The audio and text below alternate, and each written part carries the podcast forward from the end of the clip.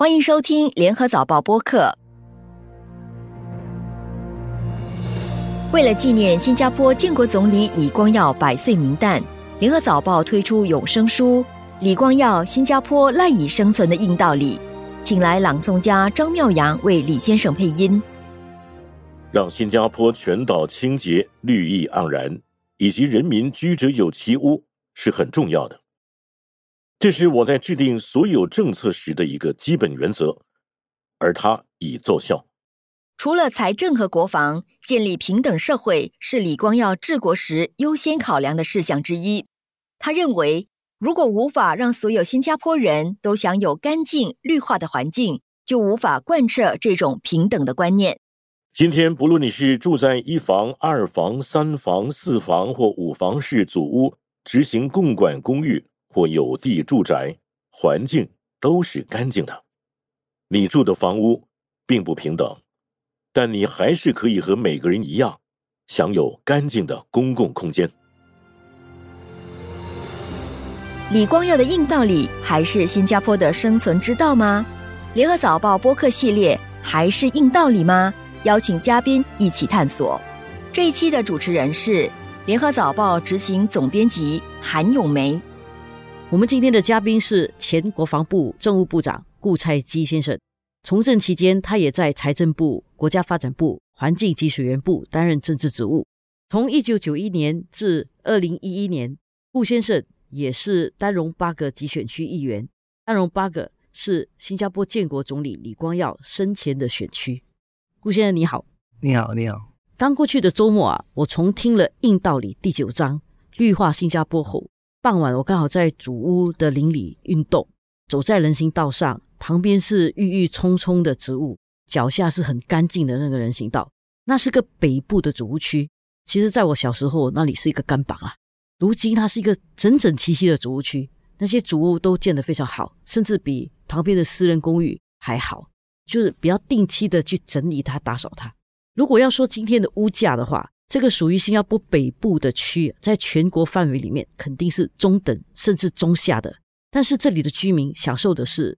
可能五级芝麻汤森路的私人住宅区都没有的公共设施，而且那个街道人行道都比较宽，所以像这样的一个环境啊，让我真的想起在《硬道理》第九章“绿化新加坡”里面李志正所说的：“如果我们不能打造一个全岛皆清洁的社会，那我们将会有两个阶级的人民，一个来自上层、中上层和中层阶级，居住环境舒适高雅。”另一个来自中下层和工人阶级，生活条件极差，那样的社会绝对无法兴盛起来。那时啊，我们正要实行国民服役，他相信没有一个家庭会愿意让自己的儿子去为那些住在大洋房或者坐拥高楼的有钱人送死。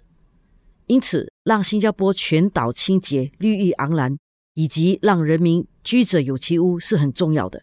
这是。建国总理李光耀在制定所有政策时候的基本原则，所以绿化与卫生在他来讲是建立一个平等社会的重要原则。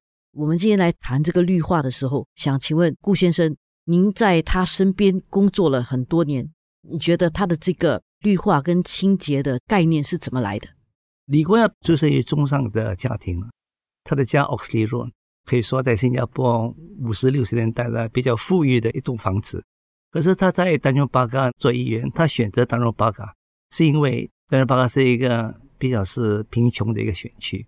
那么他住的地方，Oxley Road 乌节的地方都是很多树的。他也觉得，哎，他的地方比较富裕的。为什么富裕呢？当然房子比较大一点，可是很多树木，鸟语花香。可是你去到牛车水，丹绒巴嘎在牛车水的隔壁嘛，都是一只烂楼了，都是木屋来的。那么居民都很贫穷的，当时他们也。住在那个地方，因为能够谋生，他没有想到啊，什么鸟语花香这种环境的育儿生活呢，根本是天马行空的一个课题了。所以呢，他说呢，他在那边当议员，要要改善人民的生活，改善人民的生活呢，首先要制造这个就业机会。如果有了工作，要有优雅的环境嘛，优雅的环境呢，最容易的就是植树，那植树能够带来就是很多好处了，健康的生活呢，而且。能够调养心身呢，空气也比较好。那么也希望呢，把这些优雅的生活呢，让中下的这个居民呢有一种享受的机会。那么它植树呢，可以达到很多目的的。那第一是把贫富的距离拉近了啊，那么还有一个呢是经济效果。当时呢，新加坡是一个贫穷的国家嘛，那么六三年它是开始植树，六五年我们独立嘛，当时工作机会也没有什么多，那么英军要撤退了，当时呢他一直在想办法，怎么办法呢？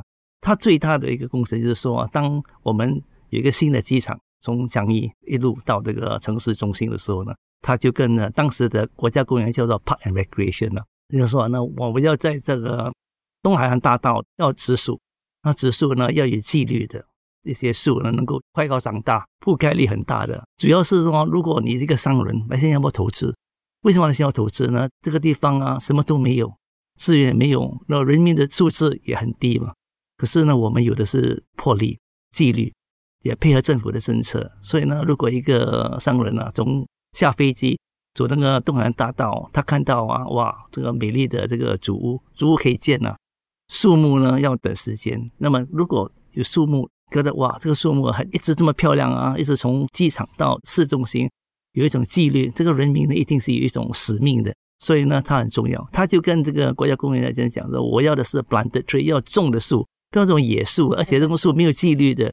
你去很多这个城市国家，你可以看到树，这树呢又没有好好的保养。又没有剪切，又肮脏。你看我们的树木都是非常的健康整齐，而且他也注意说要有漂亮的花了，他要达到这个目标。此外，如果要经济发展呢，又有高楼大厦，高楼大厦很压迫，所以说在大厦的周围、主屋的周围呢要种树。所以他就吩咐 HDB，尤其是市政里，所以说啊你们不只是清理邻里的一些垃圾的，也有很重要的要植树。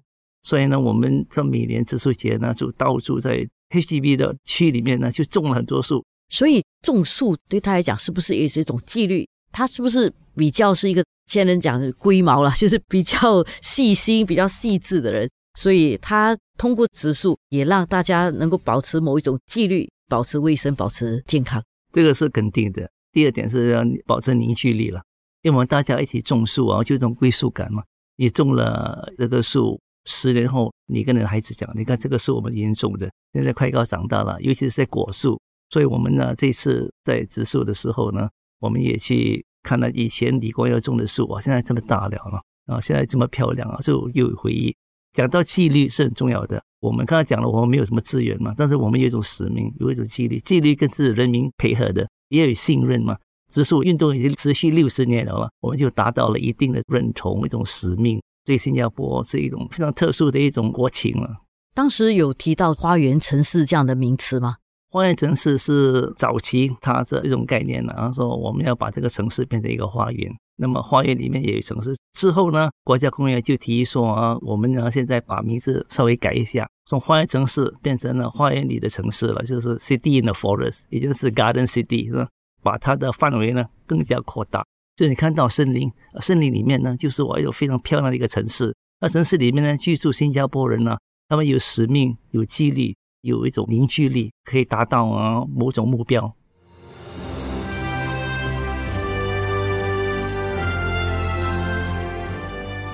从六十年代啊，甚至是五十年代，他刚刚从政的时候。那个时候的新加坡是一个怎么样的新加坡？因为我们好多人那个时候还没出世，所以当提到说通过植树、通过卫生改善人民的生活这一点啊，对于就是现在六十岁以下的人大概都没有概念。你可以给我们讲一下当时的新加坡是怎样的？我有亲身体验到，我是一九五四年出生的，所以呢，我就经历过当时的个过程了。当时新加坡就是很多树，可是树都是野树了。我们要建这个主屋啊，就把很多树砍掉。我住的地方也是一个政府的主屋，是租的，在女皇镇。那么当时要建路、要建房子，就砍掉这些树了，那建了房子，我们这么高兴是吗？什么树了？这个对我们来讲是没有没有什么作用的，没有什么作用的。建了房子哇，这么爽！可是建了房子之后，我们也感觉到，哎，好像很乱，灰尘很多。那么下雨的时候呢，泥水那也是很多。当时的政府就是说，哎，我们砍的树，我们现在再种一些树啊，来缓和这个环境。首先是要缓和了。然后再改善，然后美化这个环境。所以那个时候，新加坡是一个很难长的地方了。讲老实话了，三餐都不能解决啊，怎么想到清洁呢？那么之后呢，他就随着我们的生活的问题改善后呢，我们就想到怎么美化我们的环境。于是我们的河流水流，你看以前呢，我们呢把垃圾啊丢在水沟里面的，水沟的水呢就送到河里面去。那么我小时候也是那种河里面有水啊，去抓鱼的，水肮脏我们也没有感觉到，那是没有感觉到，真的是没有感觉到，黑黑的我们要进去抓鱼啦，所以可能李光耀去感觉到，哎，这个不是办法了，我们又肮脏，那个新加坡河又臭。那我是来佛士中学的学生嘛。那么这条河是很肮脏的。对，我听说以前如果是大车下坡哈，就是到牛车水那一带的时候，他可以在车上打瞌睡，然后经过新加坡河，至他会醒来，因为闻到那个臭味就知道下一个站就是到了。而且问题是，如果是大雨的时候啊，会积水啊。这要积水呢，乌节路每次都积水的。像我坐巴士从这个女王镇到来佛士啊，如果是大雨啊，这个巴士不能走的，垃圾都从河流当中都浮出来，你知道吗？所以当时淹水啦、阻塞啦、污染了，而且很多人生病。早期没有什么直接的自来水嘛，所以当时的环境，现在的年轻人是不能想象，看不到也想不到。以建国总理自己来讲，他是一个挺爱干净的人。像刚才您也说，他是出生在一个中上甚至是富裕的家庭里面，他又愿意来做这样的事情。我记得还有一个就是清洁运动，还要去扫街，亲自 拿了扫把啊去扫地，鼓励人民呢，就是我做总理啊，我。穿了短裤啊，一起跟你们呢处理雾化的问题。希望大家呢要保持的环境干净。他这个文明的社会不只是有钱，但是要有一种纪律，要住在一个清洁的环境里面，不可以乱丢东西。我们叫垃圾虫的话，垃圾虫是是是我们想出来的。你不要做一个垃圾虫呢，垃圾呢必须要丢在适合收集垃圾的地方。我觉得这点也是现在很难想象的，就是当时他作为一个政治人物。他还需要花那个时间跟那个精力，除了改善生活之外，还要去把这个人民的素质弄起来。而这个人民素质，就从最基本的生活、打扫卫生、植树这些地方开始。当时你觉得他在说服大家的时候，有这么容易吗？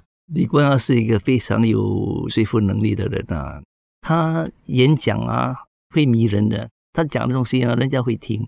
当时他的中文不是很好。更早期呢，他是勉强的用福建话，所以人家看到李光耀啊，有亲自亲为的去扫地了，去植树了，弄脏他的手了，他们就觉得，哎，这个领导的话，我们可以相信的，我们要配合他，把我们的邻里啊做得更好一点。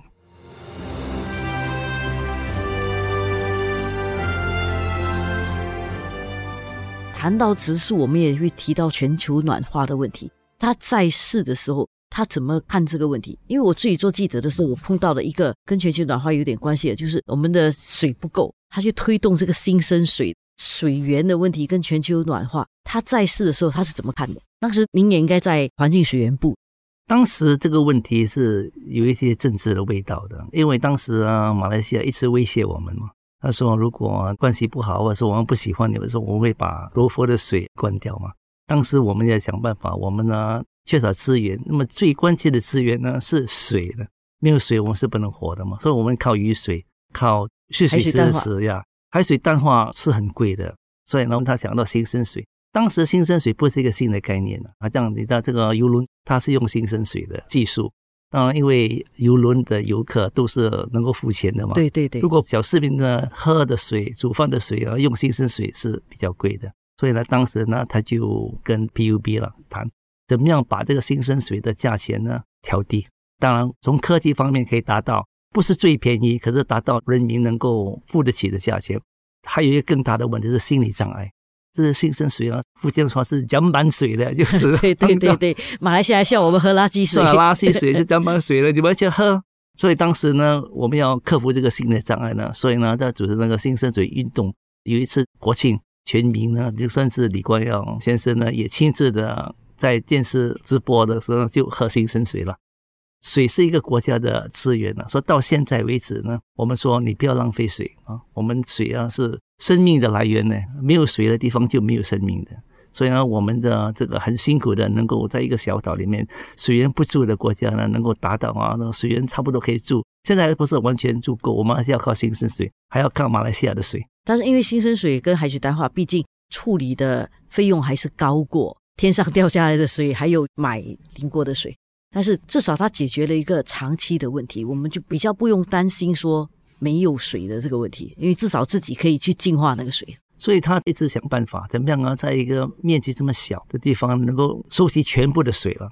天上下来的水啊，那些污水啊，所以想到，首先呢，我们把水源呢全部清洁完，不要乱丢垃圾在那个水沟里面。水沟的水呢流到新加坡河，然后新加坡河呢就流到海里面，这是浪费来的。所以呢，他想到就建一个水坝嘛，叫 Marina Barrage，那个是几百万的工程，所以已经成功了，是吗？现在，所以那个地方呢也是一个花园，也是一个水库，也是一个娱乐中心。那边的树木也是非常漂亮。其实从环境啊，本来看起来是一个小问题，植树啦，打扫干净，看起来是一个小事，到最后它却是成就新加坡这个城市国家的一件大事。这个是非常重要的一点。现在我们走向另外一个经济的阶层了啊，就是我们有一个智慧国家，要引进一些比较有素质的人才了。这些人呢，可以选择很多国家的，他们来到新加坡呢，就是因为你的生活的环境非常好。蓝天白云啊，空气新鲜，有鸟语花香的地方，所以呢，这个大环境呢是吸引他们来的一个原因。就是看起来本来好像是雕虫小技的事情，但是你全部凝聚在一起的话，它反映了一个国家人民的素质。新加坡现代史离不开建国总理李光耀的名字。没有强大的经济，哪来强大的国防力量？没有强大的国防力量，也就没有新加坡。他审时度势的睿智，面向世界的视野，带领新加坡迈向独立，创造小国生存的奇迹。我经历过区域与世界上许许多多经济和政治风浪，他们塑造我思想中一些不变的基本道理。李光耀新加坡赖以生存的硬道理，可说是新加坡政策的基石，让我们可以从中了解新加坡的过去、现在，甚至未来。为纪念李光耀的一百岁名诞，联合早报推出《李光耀新加坡赖以生存的硬道理》有声书，由著名朗诵家张妙阳为李光耀配音。联合早报订户可优先在网站和 APP 收听有声书，配合有声书的推出，实体书再版发行，在各大书局发售。如果你认为我这只是在老调重弹，那你将来可能后悔莫及。让我们继续收听联合早报播客，还是硬道理吗？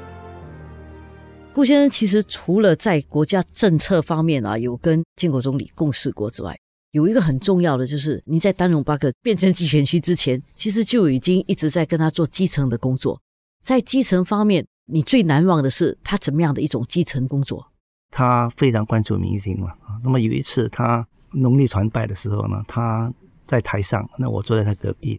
他看到台下说：“哎，蔡记，为什么台下都是老人呢？”我说：“因为老人呢，他的孩子们没有办法住在这个地方了，因为这个地方啊没有新的主屋。那么他们的孩子呢，都搬到比较远的地方，北部啦、东部啦，或者是西部了。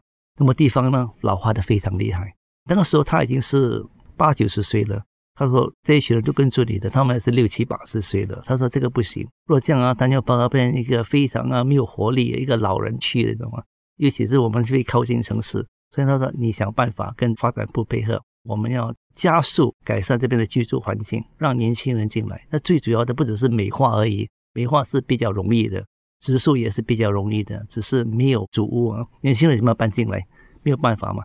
所以当时我们就把欧南园的那些主屋呢就拆掉。”把他们呢重建在等于八个叫肯德门岛的当然也不够，最后呢就是一个 b i n i g o 等于八个标志。这个地方面积很小的，那边有我们的旧的联络所。而且有两栋房子是主一、主二，这是非常简陋。早期是出租的这两栋房子。对我看过那个照片，当时就是那种一房一厅的主屋，是吧？对，当时是行动党的一个标志的，就是说啊，你投行动党呢，你能够有机会住在这种房子。那个是一九六十年代，啊，这是林青山先生跟他借的。那么我跟他讲啊，这两栋房子已经是非常旧的了，当然是我们的标志，大牌一跟大牌二号，我们把它拆掉。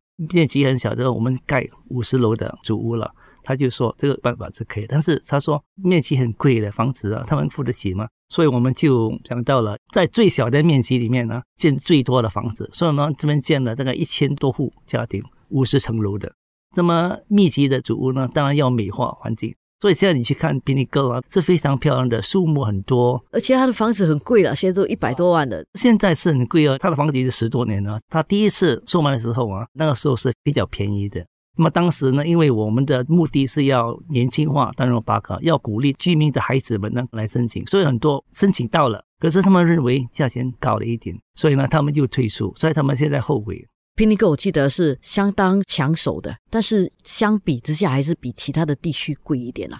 建国总理啊，他当时是怎么看待主屋的价格跟物质上面的东西？因为其实我挺佩服他看到把这个环境变成社会公平的一个手法。就是使到，不管你是住在怎么样的主屋，即使你是住在三房式或者住在公寓式，你用的是同样的街道、同样的公共设施。现在有了这个 Pinnacle 之后，那边的房子就变得特别贵。人们看到这些房子的价值，而不是去看到那个公共设施的价值。这一点，你觉得他是不是也有一点遗憾？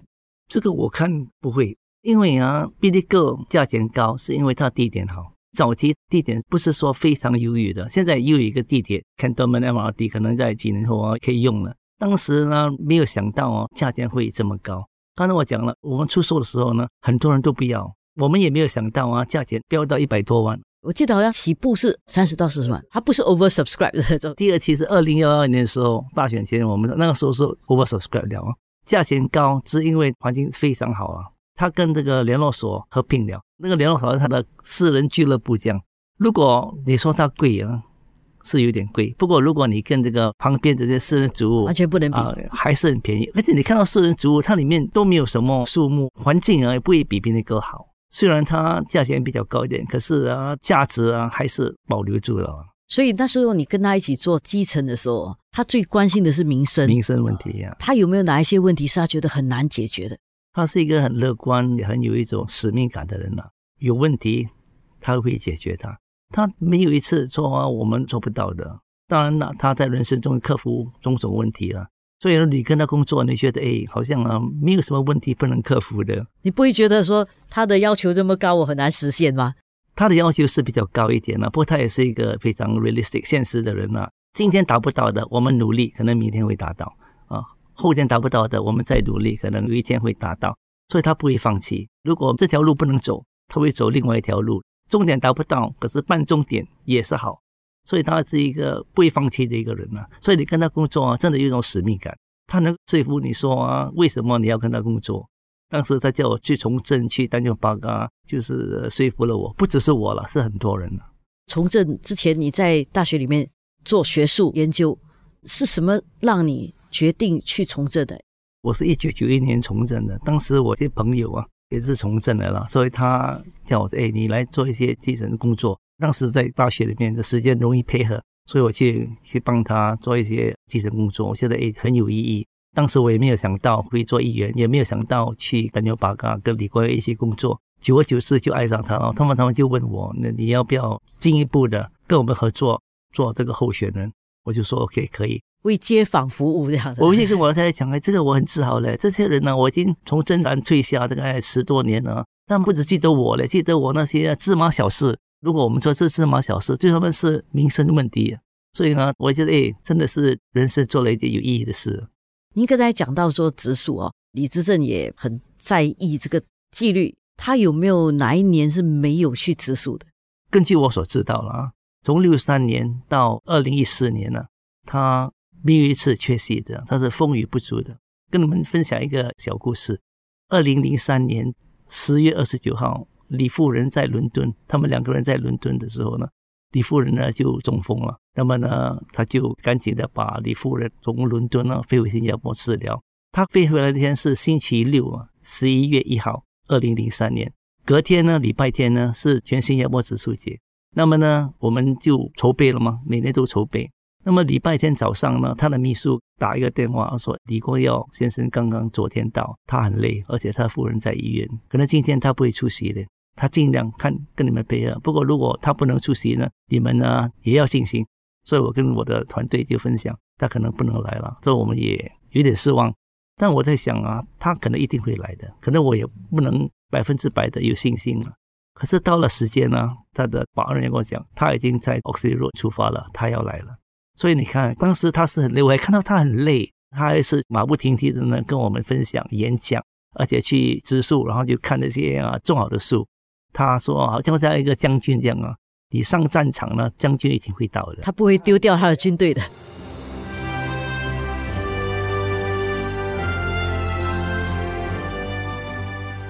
所以您在一九九一年重整可以说在建国中医李光耀身边看着他慢慢变老、变老变弱。这个过程是一个怎样的过程？因为他在九一年，如果我没有记错的话，我在大学最后一年吧，印象之中他还很健壮。我第一次看到他在中都府了，我去面试的时候啊，哇，他好像一只猛虎一样啊。那么旁边的这些部长啊，都静静的，只有他跟我对话耶。哇，很害怕，因为那个地方啊又冷哦，这么多那个部长在边。那个时候他是六十七岁，像一只猛将一样。所以从那一天。我跟他接触了二十五年了，后期几年我是很伤感，因为看到他其实人老了啊，他要做的事他就不能做，他的脑力还是很好，他分析力也是很好，可是因为他老了啊，他的行动不方便，而且语言上呢可能也是有一点慢的，讲不清楚啊，讲不清，这个是很自然的了。像我母亲就九十一岁，都比老李不如了，所以呢也是没有办法。尤其是我看到李光耀夫人走的时候呢，他的确是打击很大，他的健康呢就一落千丈了。可是，一年后他又恢复了身体的恢复。可是最后一年、最后六个月啊，的确是很弱了。录这本书的张妙阳老师，他在访问的时候还有说，他看了有一点伤感的是，李志正在他太太中风的时候，他不是每天晚上要念诗给他听，然后要改变自己的一些生活习惯，因为他要照顾他太太啊。他说那段时间其实对他自己的身体也是有受影响的。所以在这些年里，他为新加坡做了很多。大大小小事情做了非常多，而且成功的很多。您觉得他在这个人生之中啊，他有没有什么觉得他自己哪里做的不好，或者他有什么遗憾呢？他有没有跟你们分享过这一点？他唯一的担心，新加坡是一个非常年轻的国家，一百年后、两百年后，新加坡是否能够存在，他没有办法预测。在有生之年能够做的政策能够定好的，他就做。可是他也没有保障，说一百、两百年后。是否能够有一个这样的新加坡？你看到这里很多国家，啊他们在成长的时候啊，哇，非常辉煌，然后呢，可能到了高峰啊，就慢慢的垂落，变成了一个废墟。所以他在有生之年呢，把好的基础打好，那么之后呢，他就交给下一班领导人。所以在他卸下政治职务的时候，他还在国会里面啊，他是议员，对他是一个普通议员了了。那个时候他在基层里面的活动是怎样的？或者有没有跟他聊天的时候谈到他自己的心路历程？他在那个的时候啊，他是比较忙嘛，他又出国了，有参与那个工作了，是吗？所以那个时候呢，我每次看到他呢，都是讲工作的，吃饭的时候讲工作，无处不讲工作的。他从那个退出来之后呢，他就比较多时间，那我们接触的机会又多了，所以我们呢，经常呢几个月吃一顿晚餐。他就跟我们分享他个人的感想啦、感触啦。他从内阁退出来的时候呢，我跟他的接触机会更多，而且那时候不讲工作了，就是讲人生啊，讲他的经验啊，也是跟那个 4G 的新的领导层说呢，今后新加坡要你们呢不能放弃。他说有一天如果我们要遇到困难，肯定会遇到困难的啦，我们必须要克服它。所以他已经激励这个第四代领导人呢，说你们不能放弃。对他来讲，困难是一定有的。但是解决方法也一定有的，是吧？解决方法就看他们的年轻人那种毅力。非常感谢顾才基先生到报业中心来，谢谢你，谢谢。还是硬道理吗？由联合早报音频组制作，这一期的旁述陈素君，录音蔡佩杰，播客编导王文义、李怡倩、吴婉君，监制何希薇。黄子琛，还是硬道理吗？播客系列可以在联合早报以及各大播客平台收听，欢迎你点赞分享。